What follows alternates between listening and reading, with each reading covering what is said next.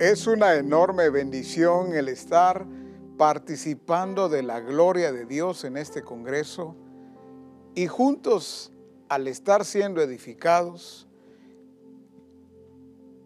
somos transformados al ver a Cristo mismo en nosotros y a través de nosotros. Cada enseñanza que se ha impartido y las que se están impartiendo en este día que finalizaremos nuestro Congreso son vitales para que nosotros podamos verdaderamente aplicar y no solo escuchar y recibir. Recordemos que es tan importante lo que estamos viviendo ahora como lo que sigue también. Y aquí es donde Misión Cristiana del Calvario debe de tener muy clara su responsabilidad, esa forma y esa manera de hacer lo que el Señor nos ha mandado. Quiero hablar ahora mismo un poquito acerca de nuestro destino y paralelamente relacionarlo con la carrera que nosotros estamos corriendo. En la versión NBI de Jeremías, Jeremías 10:23, la nueva versión internacional dice, Señor, yo sé que el hombre no es dueño de su destino, que no le es dado al caminante dirigir sus propios pasos. Vamos entendiendo cada parte de la escritura. Dice que el hombre no es dueño de su destino. Esto derriba completamente lo que el sistema enseña. El sistema enseña todo lo opuesto. El sistema dice que somos dueños de nuestro destino. El sistema dice que cada uno de nosotros podemos y debemos de forjar el destino que nosotros querramos. Pero aquí dice en la escritura que no somos dueños de nuestro destino. Esa misma o ese mismo pasaje de Jeremías 10:23 en la versión NBV dice así: Oh Señor, yo sé que no está en manos del ser humano trazar el plan de su vida y ponerle rumbo. No está en manos del ser humano trazar el plan de su vida, porque este ya está trazado. No hay forma de que cada uno quiera ponerle a su o al destino el rumbo que quiera.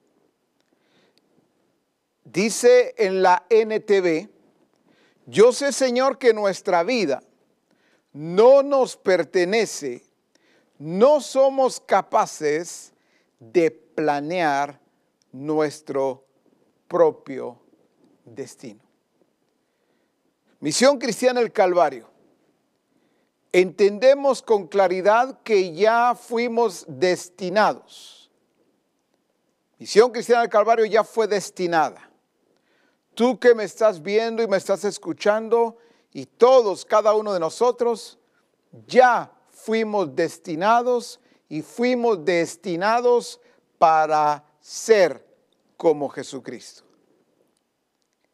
Desde el origen vimos eso con claridad que se fue y es el plan de nuestro Dios y nuestro Padre. Entonces, el destino debemos de verlo y entenderlo ahora como iglesia. Ya dejando a un lado entonces lo que piensa, lo que dice, lo que enseña el sistema. ¿Por qué lo mencioné? Porque tenemos que tener claridad de lo que no es, lo que nosotros no podemos permitir ni permitirnos. Porque como ya está trazado el plan de Dios y ya fuimos destinados entonces para ser conforme a la imagen de nuestro Señor Jesucristo, tenemos que poner cuidado de no alterar, de no estorbar en ese destino que nosotros tenemos.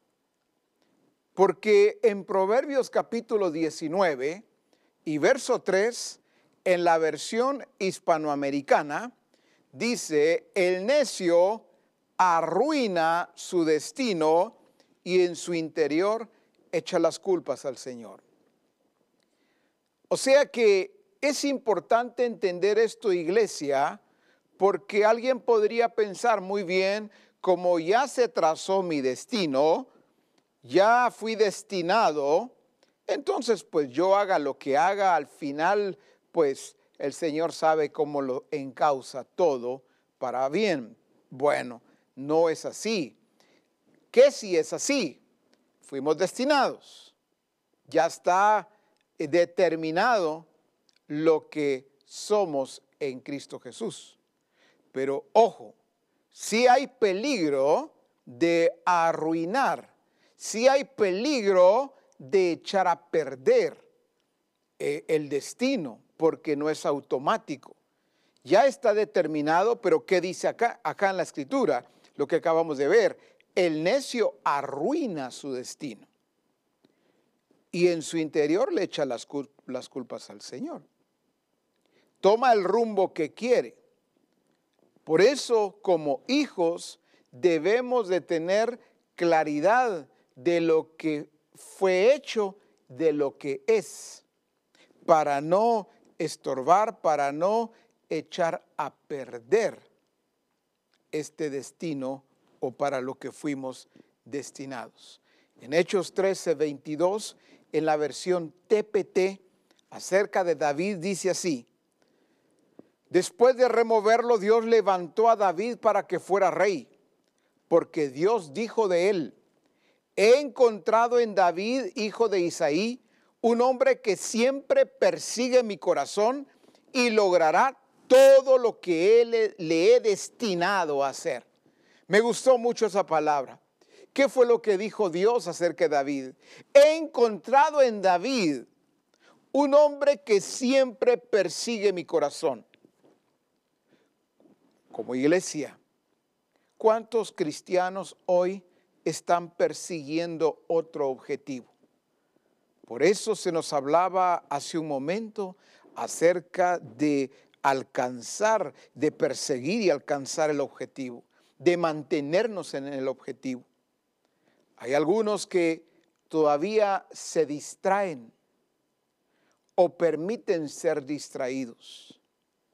Y ojo y oído porque los distractores no siempre van a ser algo que sea malo. Puede ser algo bueno, pero al final puede convertirse en un, en un distractor que no me va a llevar a perseguir como David, un hombre que siempre persigue mi corazón, dijo Dios cuando nosotros pensamos en prepararnos académicamente, cuando nosotros eh, trabajamos una eh, profesión o nos esforzamos por desarrollar una función, cuando meditamos en formar una familia, en el trabajo que tenemos o el trabajo en el cual le estamos aplicando para poder entrar un día a esa empresa, o en el negocio también. Cualquiera de las decisiones que he mencionado y aún aquellas que no haya mencionado, la pregunta es muy clara y muy directa. En todas nuestras decisiones estamos persiguiendo el corazón de Dios por sobre todas las cosas o eso se queda para después. Tenemos que ser muy sinceros y muy honestos para decirlo y responder delante de Dios y nuestro Padre. Dice, y logrará todo lo que le he destinado a hacer. Quiere decir que Dios tenía la certeza, tenía la seguridad que David iba a alcanzar y a cumplir el destino, aquel que ya había sido establecido por el Señor. Qué confianza, qué seguridad, qué certeza la que Dios tiene acerca de David.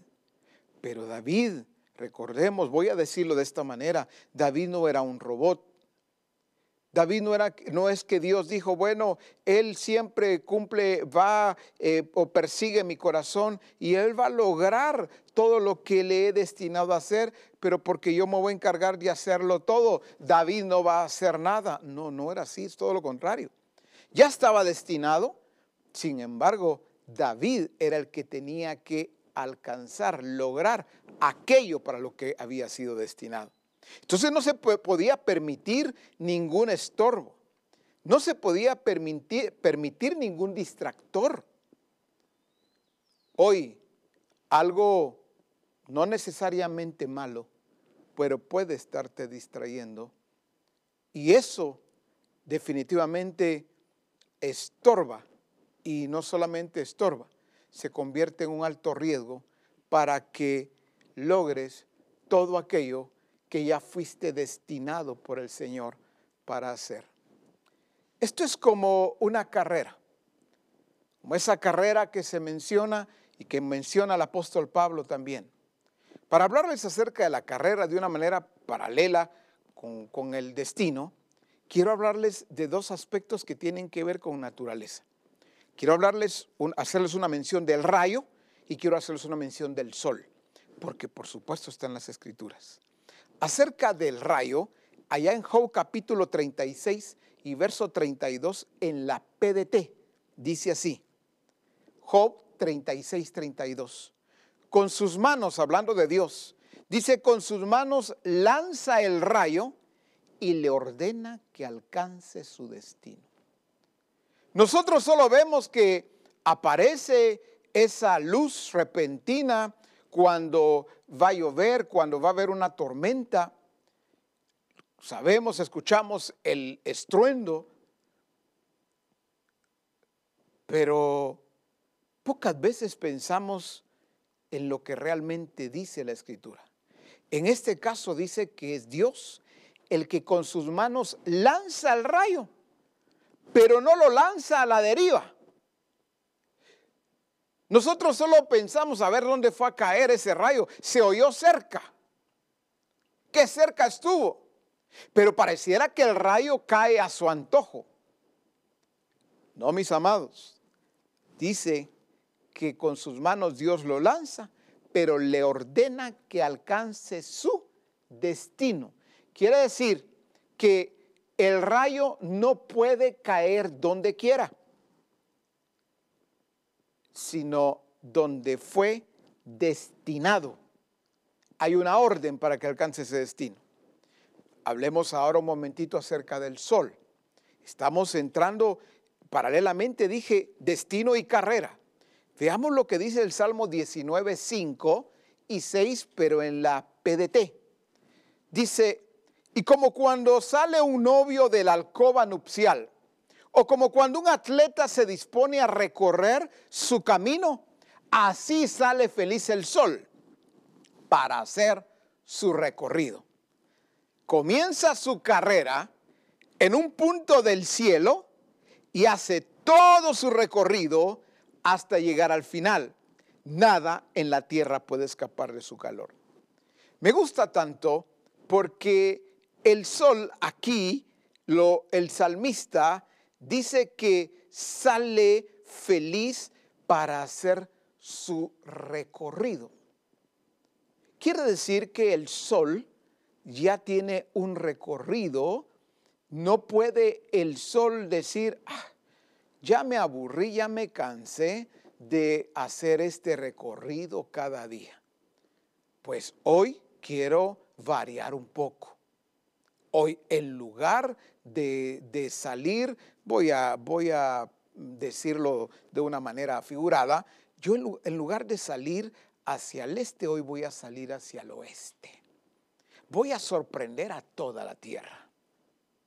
En lugar de salir hacia el norte, voy a salir hacia el sur. Voy a, voy a cambiar el rumbo. Y sé que todos se van a quedar sorprendidos. Pues no, El sol ya tiene determinado un recorrido, el cual el sol lo cumple correctamente porque dice, comienza su carrera en un punto del cielo y hace todo su recorrido hasta llegar al final. Así también nosotros. Así como el rayo se le ordena que alcance su destino, así también a nosotros, escucha, misión que está en el Calvario, se nos ha ordenado que alcancemos nuestro destino. No un destino particular, No un destino, asistencia apostólica, cada uno, no es que cada uno tenga su propio destino y así el resto, los siervos, las siervas del Señor, discipuladores, etcétera. No. Ya se trazó nuestro destino y ya fue ordenado que nosotros lo cumplamos, lo alcancemos para la gloria de Dios. Ahora, el sol, cuando habla de recorrido, Hermanos, para hacer una carrera hay que conocer muy bien el recorrido.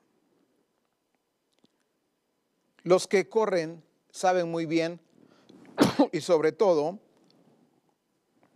los que persiguen ganar, los que persiguen la meta, ellos saben muy bien que necesitan conocer el recorrido. En, las, en la mayoría de carreras, el 95% no conoce el recorrido. Solo sabe la distancia. ¿Cómo así? Dicen, voy a, yo voy a correr en esa carrera. ¿Y cuántos kilómetros? Es de 15, es de 18, de 21 de 10 kilómetros. Así habla el 95% en las competencias, los corredores. Fui parte de muchas carreras o muchas competencias en Guatemala, por eso conozco un poquito de eso.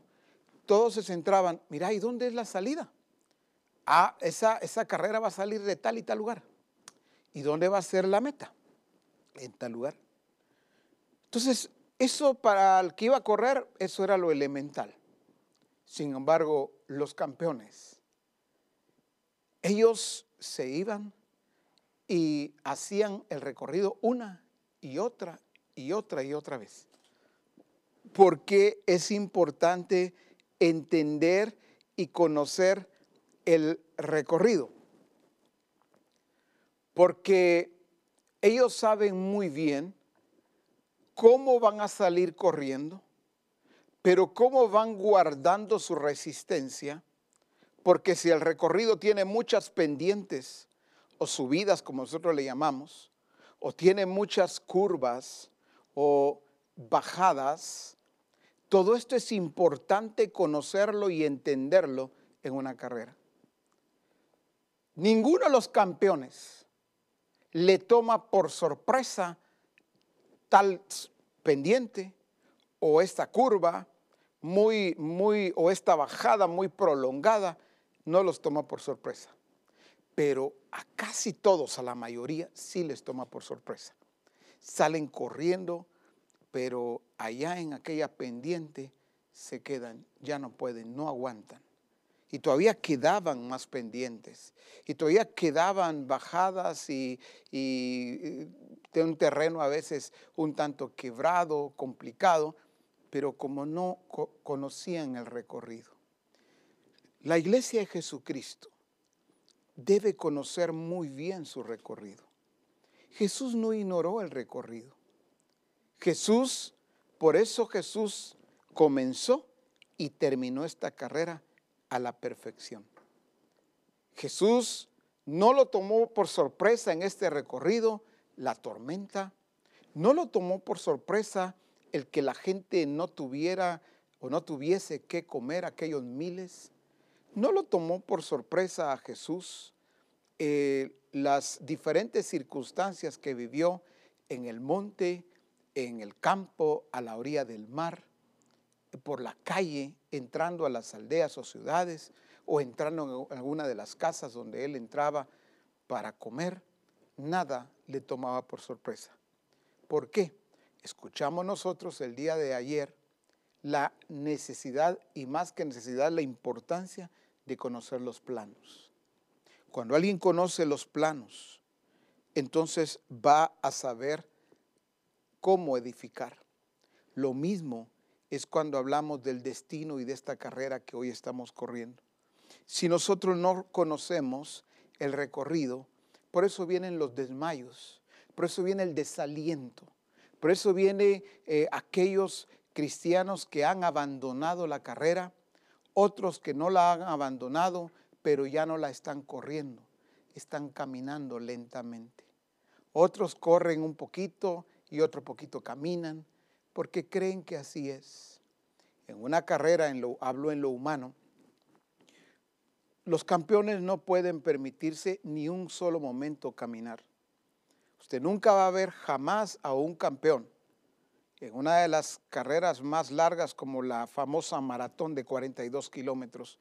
Usted va a ver a los campeones que así como ellos salen corriendo, ellos mantienen el paso y saben dónde apretar el paso, dicen ellos, dónde dar más de sí durante ese recorrido pero jamás va a ver a un campeón detenerse ni siquiera un segundo.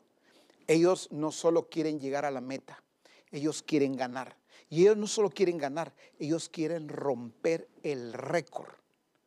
Así es como ellos persiguen, así es, eh, alcanzan eh, eh, ese logro. Pero la iglesia está corriendo sin conocer el recorrido. Por eso encontramos muchas veces muchos cristianos, discípulos, que dicen, ¿y por qué me pasó esto a mí? ¿Y por qué nos está pasando a nosotros? No entiendo qué está sucediendo. ¿Y por qué nos vino esto? Pues oremos, ayunemos, preguntémosle al Señor. Eso es porque en el camino definitivamente se sorprenden o les sorprende lo que sucede porque no conocieron el recorrido ustedes y yo somos responsables de indagar, de ir a las escrituras, para que nada nos tome por sorpresa.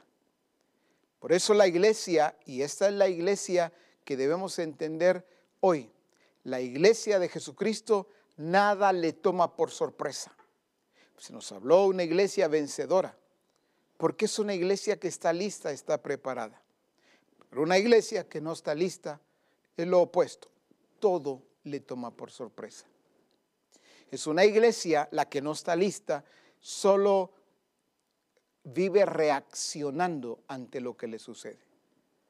Es como ir en una carrera, ir muy bien y de repente encontrarse con una pendiente. No me imaginaba.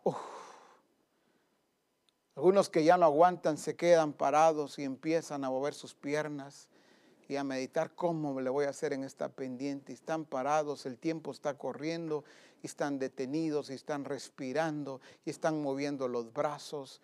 Cuando los campeones, oigan esto, en la mayoría de los casos, cuando ellos ya atravesaron la meta, es una gran cantidad, son miles, dependiendo de cuántos se hayan inscrito en la carrera, pero son miles los que todavía no han llegado a la mitad del recorrido y los campeones, ellos ya se cambiaron.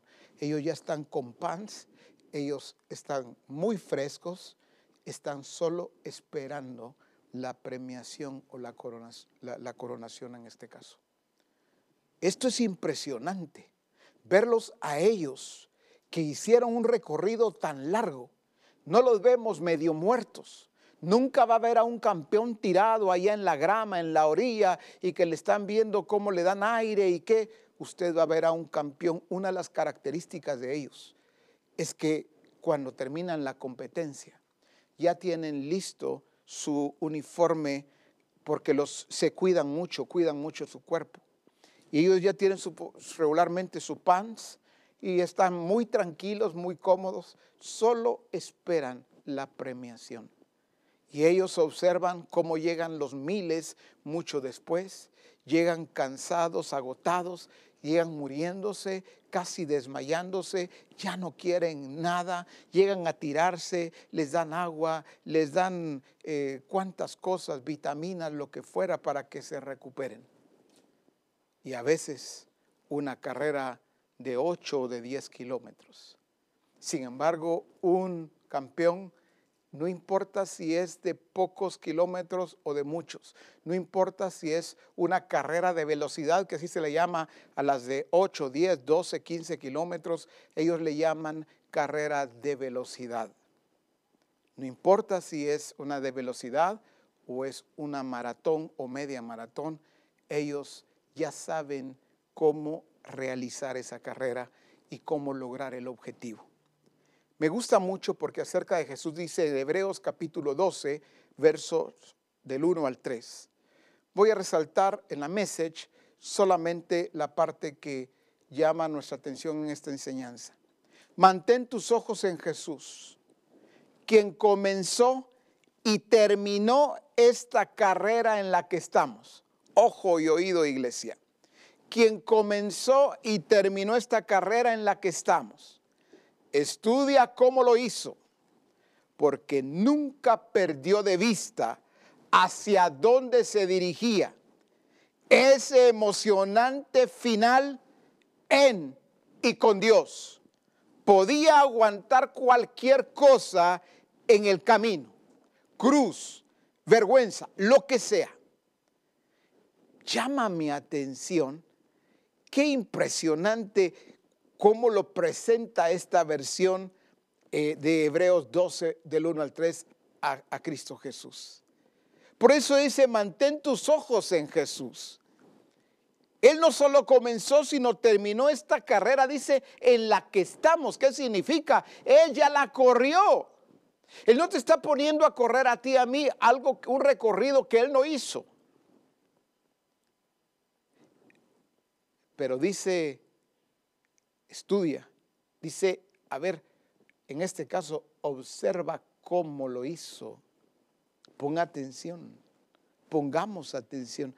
¿Cómo lo hizo Jesús? Dice, porque nunca perdió de vista hacia dónde se dirigía. ¿Cuántos en el camino están perdiendo a cada poco de vista hacia dónde se dirigen? Hay algo o hay alguien que les hace perder de vista hacia dónde se dirigen. Parece que solo por momentos, por ocasiones, tienen claridad del objetivo. Pero algo sucede en sus vidas, en el área que sea, y comienzan a perder de vista. Por eso dice ese emocionante final en y con Dios. Es en Dios y con Dios podía aguantar cualquier cosa en el camino. ¿Por qué? Porque eh, su mirada estaba bien clara, bien puesta en el objetivo. Él sabía hacia dónde iba a llegar, no ignoraba lo que iba a acontecer en el recorrido. Por eso es que Jesús no desmayaba, Jesús no desmayó. Aunque hubieron momentos muy difíciles, pero Jesús sabía que él había sido destinado para cumplir lo que debía de hacer. Me gusta cómo dice eh, el apóstol Pablo allá en 2 de Timoteo capítulo 4 y verso 7 en la PDT. Dice, me fue bien, dice, en la competencia. He peleado bien. He terminado la carrera y no he perdido la fe. Me gusta mucho porque dice, me fue bien, dice el apóstol Pablo. Pero ¿a qué le llama me fue bien? Algunos dicen, sí, me está yendo bien, porque les aumentaron, eh, porque les, eh, las utilidades, las ganancias son mejores en el negocio, por eh, cualquier otro estímulo, alguien podría decir, me fue o me está yendo bien. Para Pablo, ¿qué significa irle bien? Dice, he terminado la carrera y no he perdido la fe. Es que esta carrera no podemos correrla debilitados ni mucho menos perdiendo la fe. ¿Cuántas veces algún discípulo se ha debilitado y otros han perdido la fe, aquellos que han naufragado y de repente algunos otros hasta han apostatado de la fe? Hemos oído tanto acerca del oído. Habla la escritura de algunos que han apostatado de la fe escuchando a doctrina de demonios. Dejaron la carrera.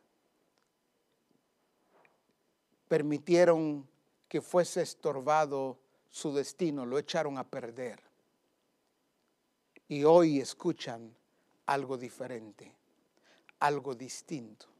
Pero lo que dice el apóstol Pablo aquí, me fue bien en la competencia, he peleado bien, he terminado la carrera y no he perdido la fe. Hoy te pregunto a ti, hermano, hermana, a todos en general, ¿cómo está tu fe? Y es bueno no responder rápido, porque lo común es decir, amén, gloria a Dios. No, yo muy bien. Aquí mire por la, gracia de Dios, sí, sigo adelante. Y a veces la fe ya está muy debilitada y otras ya se ha perdido la fe. Porque no se trata entonces de responder a la ligera sin entender lo que me están preguntando o sin meditar verdaderamente cómo estoy en la fe del Hijo. Yo puedo estar sirviendo en cualquier departamento dentro de una congregación. Eso no lo es todo. Eso es bueno, eso tiene su lugar. El que estés involucrado, hermano, hermana, sirviendo en un departamento, qué bueno. Ay, sí, profeta, ahora que dice eso, viera qué lucha la que tengo. Tengo mucha tristeza porque hace cuánto no nos congregamos y yo no he podido detener mis privilegios. No sabe usted cómo me siento de triste y cómo le pido a Dios que, que termine ya esto para que volvamos al templo y yo poder disfrutar una vez más mis privilegios. Quiero responder a quien tiene ese tipo de preguntas, de cuestionamientos. El servir a Dios no es opcional el servir a Dios tiene que ver con nuestro destino también, es parte vital en nuestro destino. Pero servir dentro de un templo, aunque eso es bueno, tiene su lugar, servir a Dios es más que eso. Servimos a Dios cuando hacemos lo que fuimos ya destinados a hacer. Servimos a Dios cuando corremos esta carrera como se debe correr. No a mi paso, no a mi ritmo, no a mi propia manera de pensar. No. Allí estamos sirviendo a Dios. Y de paso, desarrollamos algún privilegio por ahí. Eso cambia la perspectiva. Porque eso nos enfoca. El Señor dice, te destiné para esto. Voy a hacer más específico para ayudar a aquel que de repente no ha comprendido esta parte. Por ejemplo, si tú eres dentro de la congregación un músico, alguien que dirige la alabanza y la adoración, dirigente, cantor, o estás en multimedia sirviendo en alguna de las áreas dentro de multimedia, o en escuela dominical, como le llaman muchos, o cualquier otra área que podríamos mencionar. Quiero decírtelo con claridad para ayudarte. Esto en el recorrido está bien, pero si lo entiendes como que ese para eso fuiste destinado, ahí estás mal.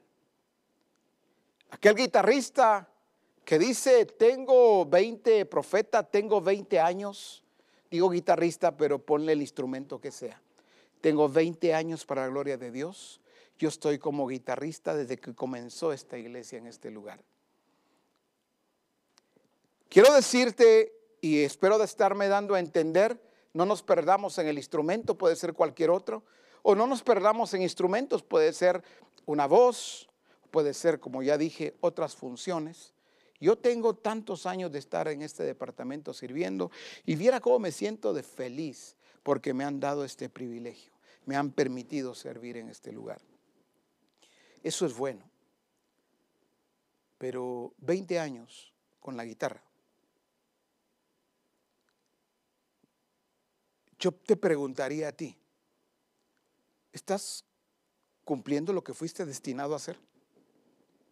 Pues sigo tocando la guitarra y me han dicho que la toco muy bien y yo también lo creo. Vuelvo a preguntarte, ¿estás cumpliendo lo que fuiste destinado a hacer? Pero me han dicho que dirijo bien, que tengo muy buena voz y, ¿estás cumpliendo lo que fuiste destinado a hacer? Porque podemos hacer muchas cosas, ojo, y hacerlas bien. Porque ese es un punto importante. No vamos a meternos así, no lo estamos haciendo bien, por supuesto. Es que esto es hacerlo bien. Sí, pero aunque yo esté haciendo, cumpliendo una función, un privilegio, y aunque lo esté haciendo bien, que no digo que de aquí en adelante ya no hagas nada de eso o lo hagas mal, por supuesto, no, pero es que fui destinado a ser y a hacer algo mucho más grande que eso.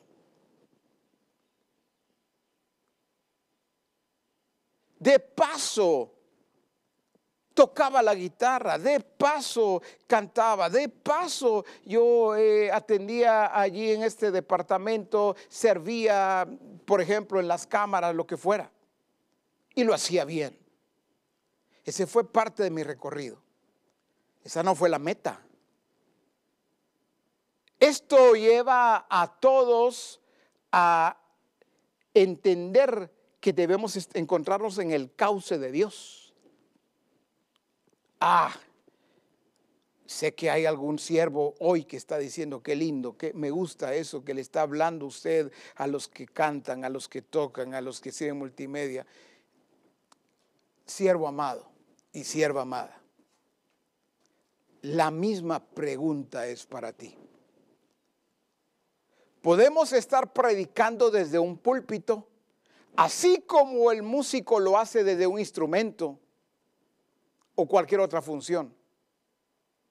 Eh, podemos estar exactamente igual, viendo esto como un privilegio, subirme a un púlpito y predicar. Pero eso, y aunque esté predicando, la palabra de Dios, usando los versículos y capítulos como usted quiera, las verdades, puedo hacerlo bien alineado, pero eso tampoco garantiza que estoy cumpliendo para aquello para lo que fui destinado. Si yo me veo, si tú te ves solo parado detrás de un púlpito, sea un siervo sierva del Señor, y crees que para eso fuimos destinados, creo firmemente que fuimos destinados para más que eso. No estoy menospreciando lo que hacemos detrás de un púlpito o desde un púlpito. Otra vez, eso tiene su lugar y tiene su valor. Pero si nos vemos durante toda la vida solo predicando desde un púlpito, estamos muy lejos de el verdadero destino. Estamos muy lejos de estar corriendo esta carrera como debemos de correrla. Porque al final el Señor no va a evaluar si nos parábamos bien en el púlpito, si el púlpito era grande o pequeño, si era moderno o era antiguo, qué micrófono usábamos, ¿Cuánta gente llegaba o no al templo donde nosotros predicamos?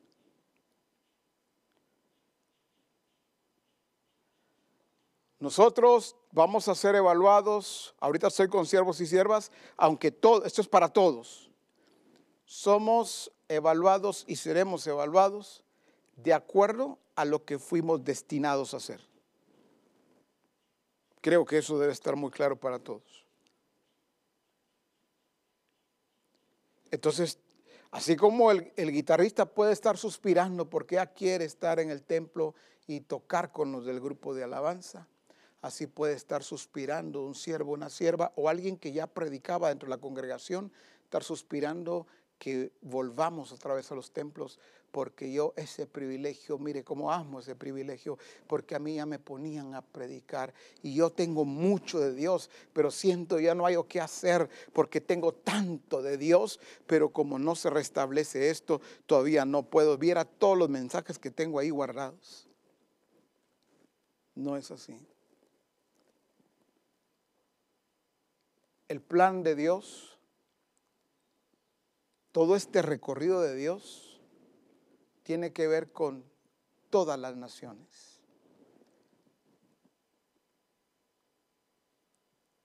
Jesús, aunque enseñaba eventualmente en alguna sinagoga o en el templo,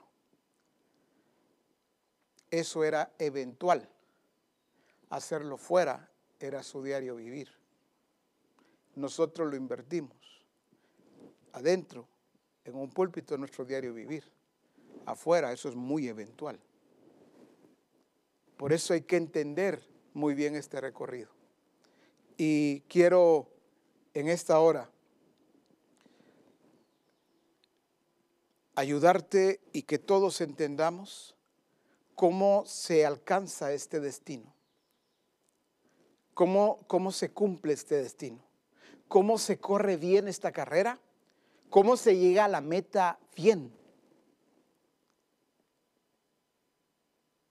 Obteniendo aquello para lo que fuimos nosotros alcanzados. Primera de Tesalonicenses capítulo 5 y verso 23. Dice, y el mismo Dios de paso santifique por completo y todo vuestro ser, espíritu, alma y cuerpo, sea guardado irreprensible para la venida de nuestro Señor Jesucristo. Para poder eh, cumplir nuestro destino, para correr esta carrera, esta maravillosa carrera, y, y correrla al ritmo del Espíritu, y correrla alcanzando aquello para lo que fuimos alcanzados. Es poniéndole atención a nuestro hombre interior. Cuando leí ahora primera de Tesalonicenses capítulo 5 y verso 23, el apóstol Pablo dice, y todo vuestro ser, y describe cómo está formado nuestro ser. Dice espíritu, alma y cuerpo. Me llama la atención porque en casi todas las versiones, digo casi todas porque quizá encontré una, pero casi todas, el orden se mantiene. Espíritu, alma y cuerpo. Agárrenlo bien porque dice todo vuestro ser, espíritu lo pone de primero. No está hablando del Espíritu Santo, está hablando de nuestro ser nosotros tenemos espíritu, tenemos alma y tenemos cuerpo. ¿Por qué hemos invertido el orden? Nosotros diríamos, y todo nuestro ser, cuerpo, alma y espíritu. ¿Sabe por qué es más fácil para nosotros cuerpo, invertir el orden, cuerpo, alma y espíritu? Porque es desde lo que vemos. Todos los días nosotros vemos nuestro cuerpo nos paramos en un espejo. Lo que realmente el Señor persigue es que cuando nosotros nos paremos en un espejo, veamos la imagen de Cristo, no la naturaleza terrenal. Pero ¿cómo vamos a ver la imagen de Cristo en nosotros si estamos si hemos invertido el orden? Cuerpo, Lo primero, ¿quién no cuida Bueno, hay muchos que seguramente no, pero ¿quién no le pone atención a su cuerpo?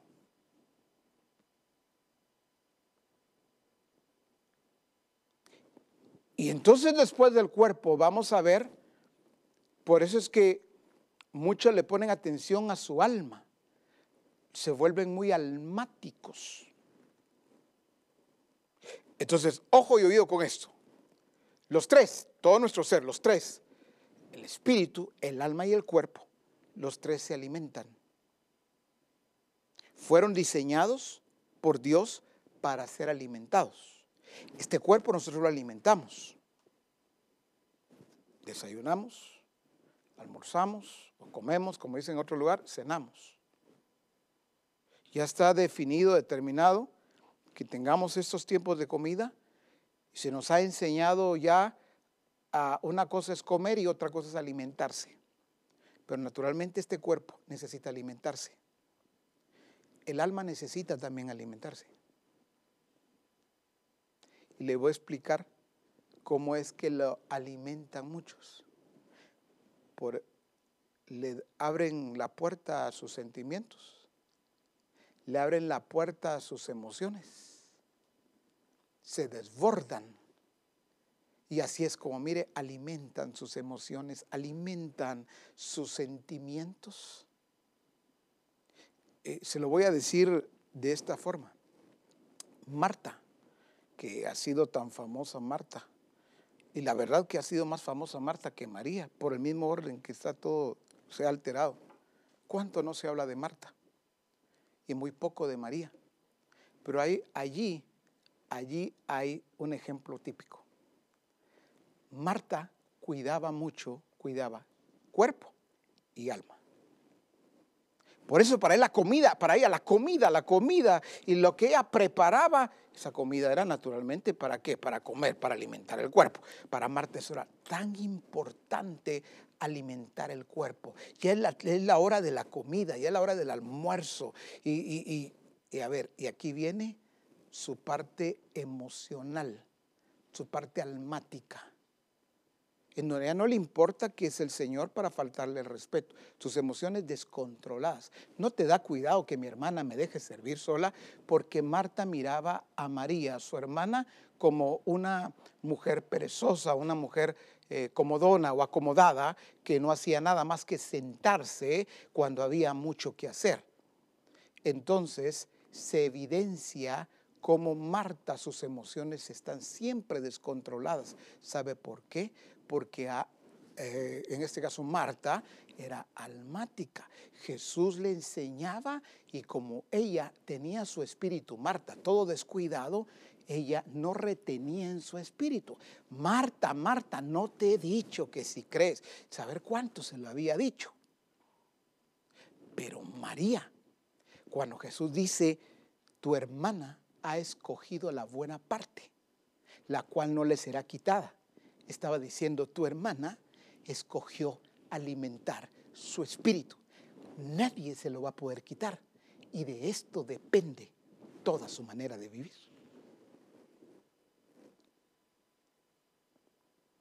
Por eso nosotros encontramos la parábola del sembrador, que cuánto lo hemos oído, hemos escuchado y hemos enseñado, y ahí Jesús enseña las diferentes personas o personajes. Jesús habla de los de junto al camino y dice aquellos son aquellos que oyen pero no entienden. El malo les arrebata lo que les fue sembrado. Pero habla también de los que estén pedregales y entre espinos y menciona y dice, estos son aquellos que reciben la palabra con gozo ojo y oído, ahí están los de las emociones. La reciben con gozo, aleluya, qué tremendo, qué palabra, gloria a Dios, el Señor me habló. Pero dice, pero como son de corta duración, no tienen raíz, no tienen fundamento. Viene la prueba. Y se vienen abajo, se acaba todo. Por eso es que ustedes van a encontrar siervos, siervas, discípulos diciendo, ala, ¿y qué pasó con la fulana, el vengano? Ala, pero cómo siento que se haya ido, lo como le extraño. Es que ella era bien alegre. Él me acuerdo que él siempre andaba contando chistes y me acuerdo que siempre estaba bien alegre. No, no sé, ese hermano tenía algo. Sí, pero lo que a veces no identificamos que eran emociones. Todo era emoción. Y pensamos que debía de haber permanecido, pero si Jesús lo enseñó en la parábola del sembrador, son de corta duración. Se les descarga la batería muy rápido. Está con la pila bien cargada. Mientras están en su ambiente. Marta, en su ambiente la pila la tenía bien cargada. Una mujer que hacía, quitaba, cocinaba, componía la mesa, arreglaba. Tenía la pila bien cargada. Pero cuerpo y alma, espíritu, nunca tenía nada ahí.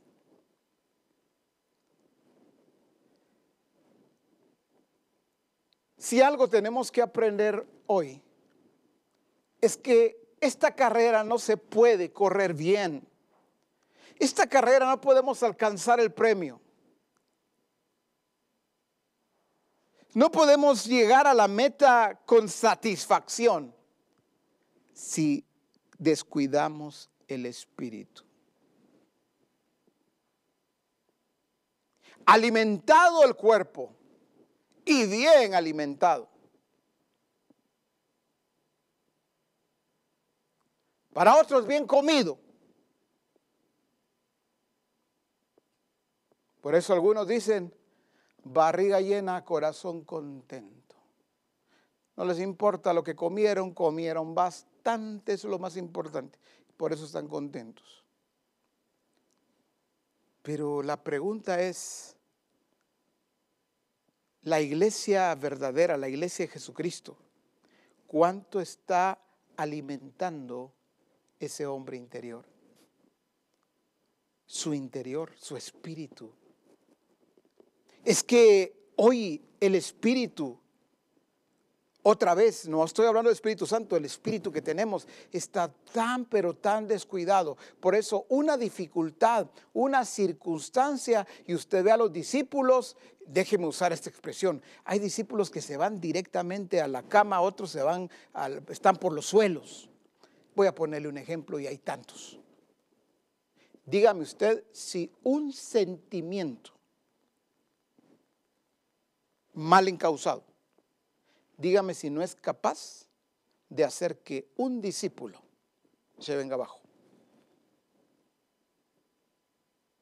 No importa la función que tenga, el privilegio como le llama, dejó de cantar, dejó de tocar, dejó de servir en esta área por un sentimiento, por un desorden emocional o sentimental. ¿Qué nos dice eso? Que él o ella era un excelente discípulo para alimentar su alma, sus emociones y sus sentimientos. Hay un común denominador, iglesia. Tóquele temas así a los jóvenes y va a ver qué les llama la atención. A los adultos otro tipo de temas que les van a llamar la atención. Pero cuando se trata de alimentar el espíritu, a algunos eso les aburre, les cansa, les provoca sueño. Están va de ver el reloj. ¿A qué hora va a terminar? Yo ya quisiera. Yo tengo que ir a hacer, tengo que ir. ¿Por qué?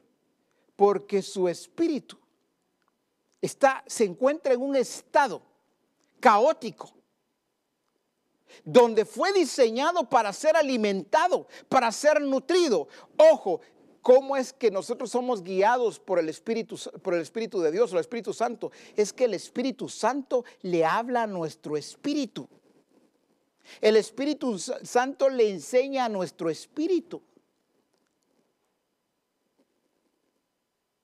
Ah, ya va comprendiendo un poquito más por qué se nos hablaba de lo oído y por qué el común denominador, muchos, ahí puedo decir muchos, es que no oigo a Dios.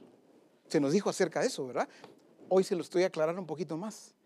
Es porque cuando ese hombre interior, su espíritu, está descuidado, está en sequía.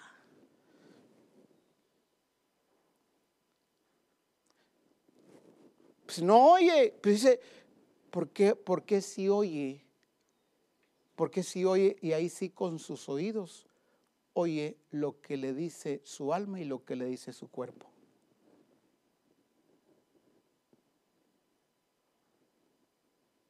El mismo cuerpo muchas veces le dice, te pasaste. Ay, cierto, pues ya hoy sí me pasé.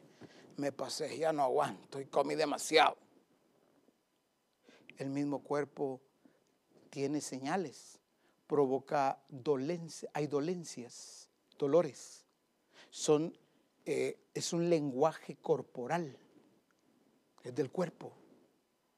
El alma, eh, los, los, los que están eh, muchas veces contentos, animados, y lo confunden porque dices que estoy gozoso, tengo el gozo del Espíritu. Ay, mire, apóstol, mire, profeta, pastor, estoy con el gozo. Y ahorita, mire, quisiera danzar, pero, pero es que lástima que no están los del grupo aquí, hombre. Y confunden porque creen que es el gozo del Espíritu. No, son las emociones que le alegran, se le alborotan las emociones y se vuelve el hermano, el hermano imparable, contento, aleluya. No confundamos el gozo del Espíritu con las emociones descontroladas. El Espíritu que Dios ha puesto en nosotros, que es parte de nuestro ser, ese no puede seguir siendo Seguir, seguir, no podemos seguir dejándolo de último cuando la escritura dice, y todo vuestro ser, espíritu, lo pone primero, espíritu, alma y cuerpo, espíritu, alma y cuerpo. Qué gracia, qué misericordia la de Dios para conservar a su iglesia, para conservar a los suyos. Y un día como hoy, decirnos, siéntate, te voy a hablar de tu espíritu. Te voy a hablar de aquello que has descuidado de aquello que no le has dado importancia, de aquello que has dejado de último cuando yo en mi diseño lo puse de primero. Aquello que se te ha olvidado o, y otras veces lo has hecho adrede, no lo alimentas. ¿Sabes por qué han sucedido ocasiones cuando estás en tu mesa, en tu sala, en tu cama, en tu vehículo, en tu oficina y has sentido la necesidad, no sé por qué, pero tengo ganas de ir a las escrituras, no sé, ha habido algo, no sé, y, y es algo que yo necesito ir a las escrituras, es porque ese espíritu está clamando dentro de ti.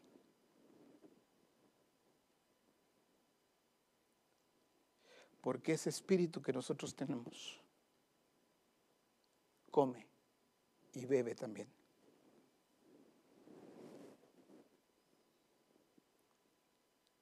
Pero es más fácil atender al cuerpo y darle lo que el cuerpo quiere. Tengo sed, rápido vamos y buscamos algo que tomar. El cuerpo, nos deshidratamos, nos estamos deshidratando el cuerpo te está diciendo, tengo sed. Pues hay que atenderlo.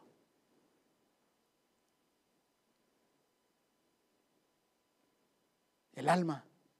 No sé por qué, pero yo siento la necesidad de tener a alguien conmigo. Pues ya veo, mire la edad que tengo, eh, profeta, y, no sé, yo tengo miedo, no quiero quedarme solo, no quiero quedarme sola, y no sé, pues, eh, pero ¿cuál es el fin? Pues no sé, es la edad lo que me asusta y, no sé, pero siento, y hay otra la palabrita que se nos ha corregido mucho, siento de Dios y no, ese es el grave error.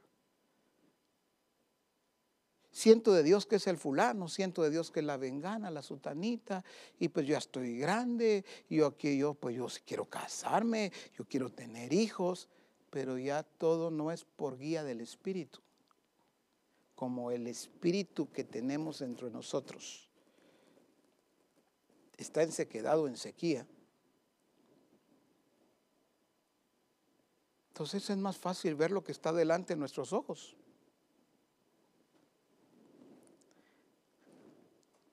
Primera Tesalonicenses 5, 23 y 24 en la message.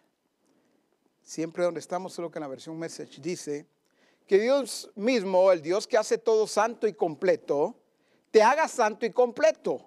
Vamos, esa parte agarrémosla pues. Te haga santo y completo.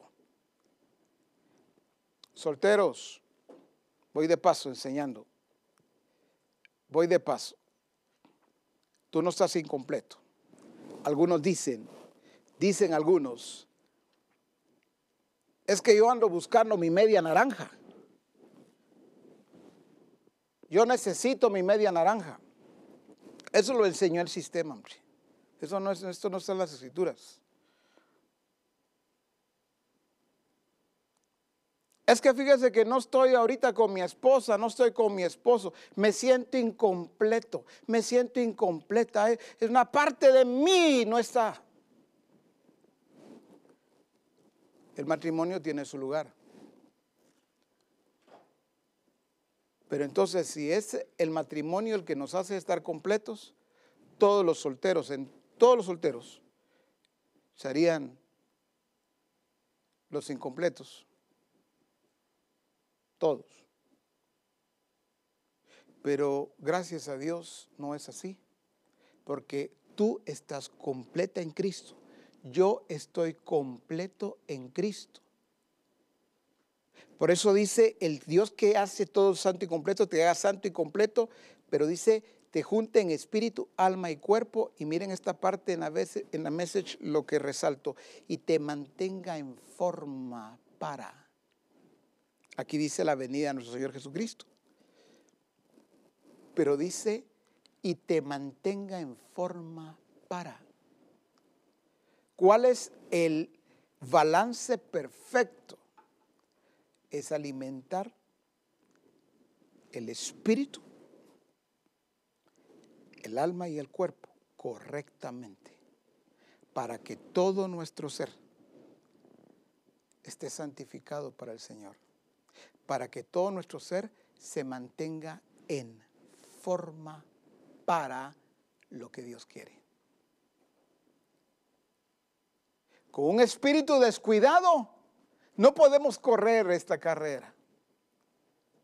Con un espíritu descuidado no vamos a cumplir aquello para lo que fuimos destinados a hacer.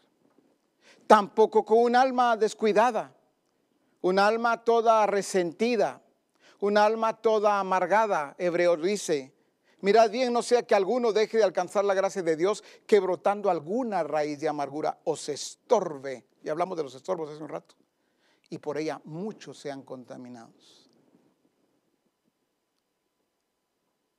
El que guarda su espíritu como corresponde, que lo alimenta, lo nutre, lo cuida no va a permitirse un alma toda herida, toda dañada. Y por ende va a cuidar su cuerpo también como corresponde. Pero no comienza de afuera hacia adentro. No comienza cuidando primero lo exterior o lo externo, para de último llegar a lo interno. Es a la inversa es cuidando de adentro hacia afuera, es cuidando ese hombre interior. Así lo describe el apóstol Pablo. Aunque este hombre exterior, dice el apóstol Pablo hablando del cuerpo, no es que tengamos dos hombres o tres, no. Él está hablando de, esta, de este cuerpo. Dice, aunque este hombre exterior se va desgastando cada día. No obstante, el interior habla del espíritu se renueva día a día. me gusta mucho porque es allí en la TPT dice, así es de que, así que no es de extrañar, de 2 Corintios 4, 16, no es de extrañar que no nos demos por vencidos, porque aunque nuestra persona exterior se desgasta gradualmente, nuestro interior se renueva, dice, todos los días. porque dice se renueva todos los días? Porque mire qué bonito, qué interesante, la iglesia entendió que iba el domingo al templo, al culto para alimentar su espíritu. Un día a la semana, un rato, una hora, dos horas, ya. Cuando dice nuestro interior se renueva todos los días, dice en esta versión, en la TPT, en la Reina Valera dice cada día. Nosotros no dejamos al cuerpo sin comer a menos que estemos ayunando. Pero nosotros no lo dejamos sin comer. ¿Por qué nuestro espíritu puede quedarse así? Jesús lo entendió, aunque los discípulos no. Llegó la hora del almuerzo, la, hora de la comida, los discípulos estaban con Jesús y ellos le dijeron a Jesús, Señor, tenemos hambre. Y es la hora, y es la hora de la comida. Mira la hora que es. Jesús les dijo, bueno, van a comprar comida, pues. Ojo, pues, y oído con esto. Se fueron a comprar la comida. Esto es, esto es justamente cuando sucede lo de la mujer samaritana. No vamos a entrar ahí, pero solo para entender en qué momento sucedió. Se fueron a comprar comida. Porque ellos ya no aguantaban el hambre. Ellos entendieron hay que alimentar ya este cuerpo. Por eso ellos no entendían a Jesús. Y la iglesia no ha entendido plenamente a Jesús cuando dijo, dice que le rogaban, insistían para que comiera, ya trajimos, aquí está la comida. Yo no sé si estaba caliente o no, pero bueno, está calientita, apúrate, come. Señor, tú no has comido, que la gente te espere. Jesús dijo, mi comida es hacer la voluntad del que me envió. Aunque la iglesia la ha oído muchas veces, pero eso es algo que, lo voy a decir así, como que no le cuadra a la iglesia. ¿Cómo así? Señor, qué tremendo, qué espiritual, pero mi comida, pues yo tengo hambre. Yo no voy a decir mi comida. Ay, algunos ni qué oración, ni qué nada. No, yo tengo hambre, ahorita voy a comer. Pero Jesús cuando dice mi comida es hacer la voluntad del que me envió, está diciendo, no, no, es que si a alguien yo le presto atención es a mi espíritu. No lo puedo dejar para después. Este cuerpo puede esperar para comer esa comida que ustedes ya comieron. Les estaba dando una enseñanza crucial. No sé si la entendieron.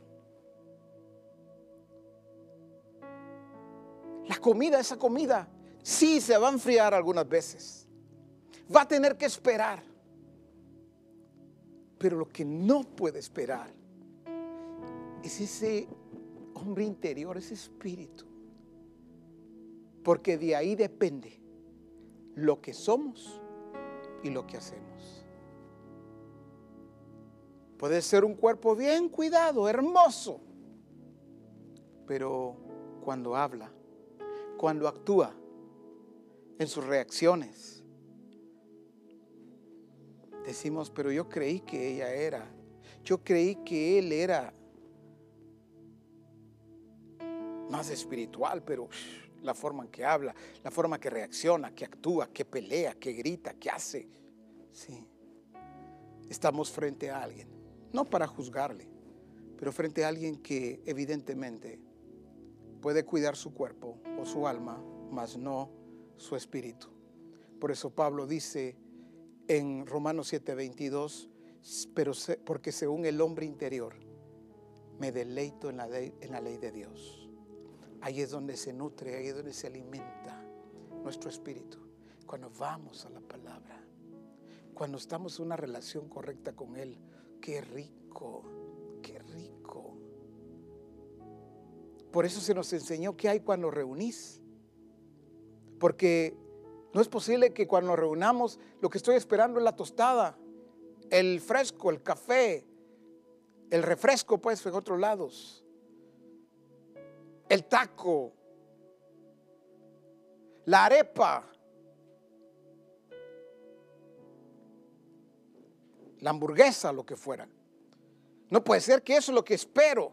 Ah, ya pasé por la cocina y mmm, qué rico huele. Hoy después de la reunión vamos a comer bien y ahí estoy esperando que se termine la reunión. No, ¿qué cuando reunís? Ahí es donde se va a nutrir, se va a alimentar de ese espíritu.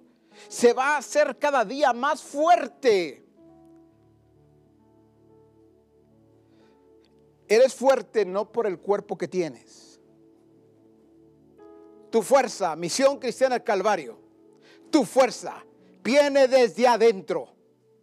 Tu fuerza no es desde afuera, viene desde adentro. Cuando alimentas tu espíritu, estás siendo fuerte cada día más y más. Hacia allí el Señor está llevando a Misión Cristiana el Calvario y está diciendo, escucha con cuidado y con atención, porque después de acá no puede decir, no me dijeron, no me enseñaron, porque Dios está hablando cara a cara con cada uno de nosotros y hoy nos dice, es el tiempo de que cuides tu espíritu, porque sólo así vas a cumplir aquello para lo que fuiste destinado a hacer. Solo así vas a poder correr esta carrera. No hagas lo que hacen aquellos que cuidan solo su exterior. En la versión VDL en 2 Corintios 5:12 dice, una vez más no intentamos hablar bien de nosotros mismos, sino que tratamos de darles a ustedes la oportunidad de que se sientan orgullosos de nosotros, dice el apóstol Pablo. Esto lo resalto, a fin de que puedan responderle a los que se enorgullecen de lo exterior y no de lo interior. Misión cristiana al Calvario. Tu satisfacción está en lo que sucede en tu espíritu por el Espíritu de Dios. Ahí está tu satisfacción. Ahí está el alcance de tu objetivo. Ahí está tu fuerza. De ahí radica el que seas una iglesia vencedora. Una iglesia determinante. Una iglesia definida. Una iglesia que no se amedrenta. Es porque una iglesia que es una iglesia que entendió a Dios. Entendió que le fue dado y por qué le fue dado espíritu, alma y cuerpo. Es un tiempo glorioso porque el Padre está llevándonos a meditar y entender. Esta es tu vida. La vida del Espíritu Santo va ligada con nuestro espíritu. Íntimamente ligada.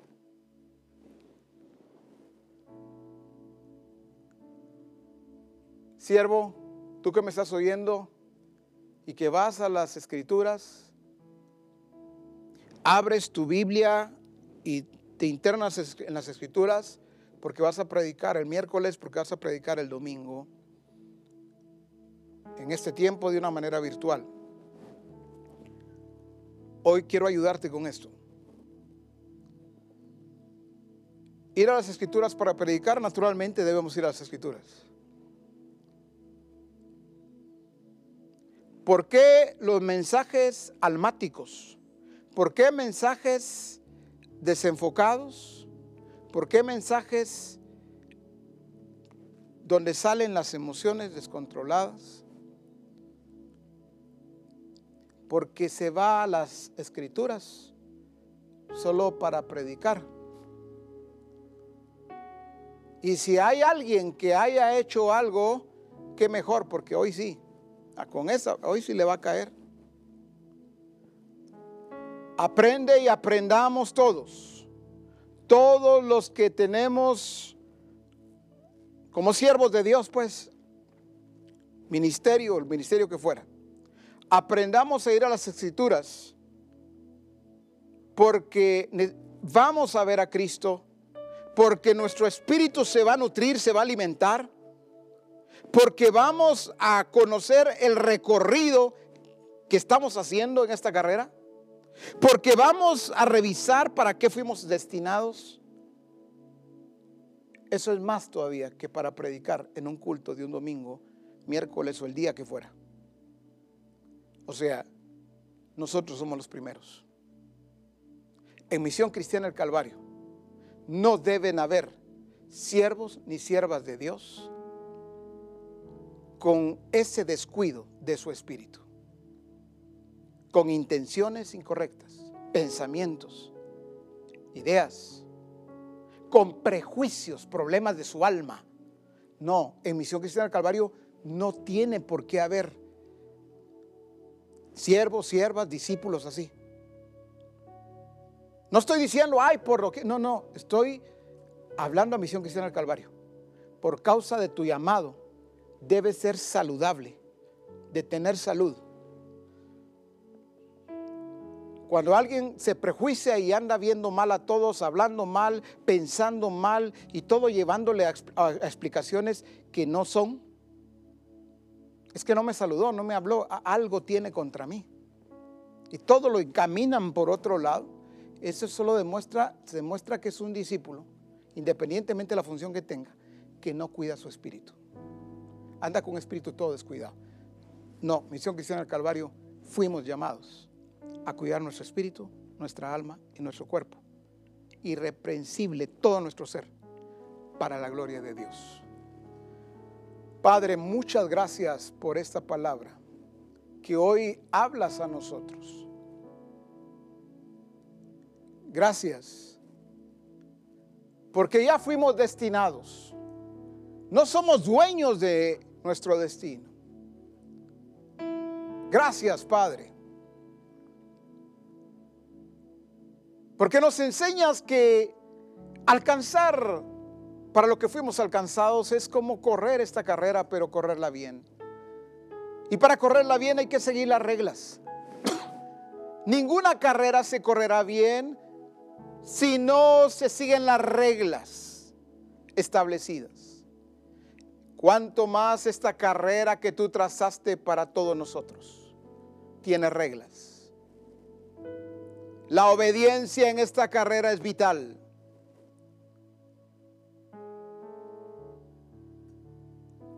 conocer todo este recorrido que nada, nada ni nadie puede estar permitiendo desmayar o que algo le haga desmayar o que venga el desaliento.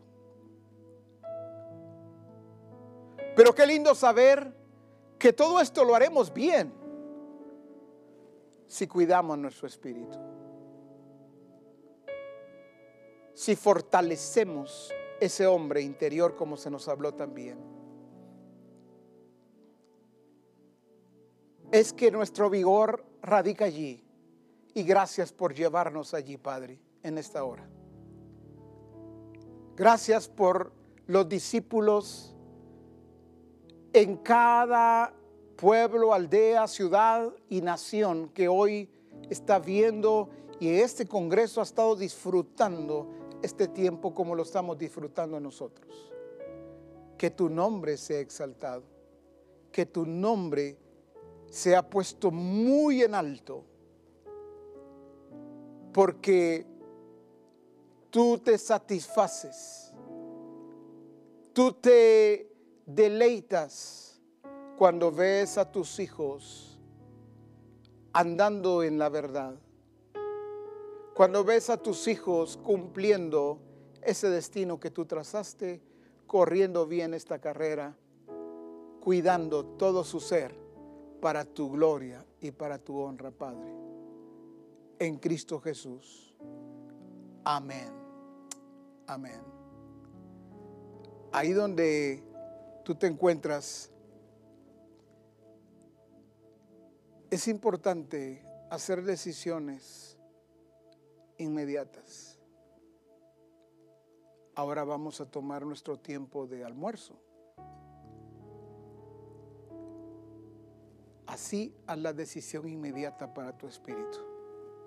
Determínalo ahora.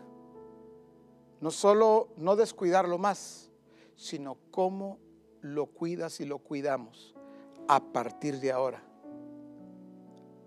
Ya decisiones y determinaciones que sean evidentes. No como algo que el Señor me habló y se va quedando, no. Algo que hoy mismo podemos decir, estoy obedeciendo a la verdad. Bendiciones, mis amados. Vamos a nuestro almuerzo y o al tiempo de comida y estamos de vuelta en el horario establecido. Buen provecho para todos.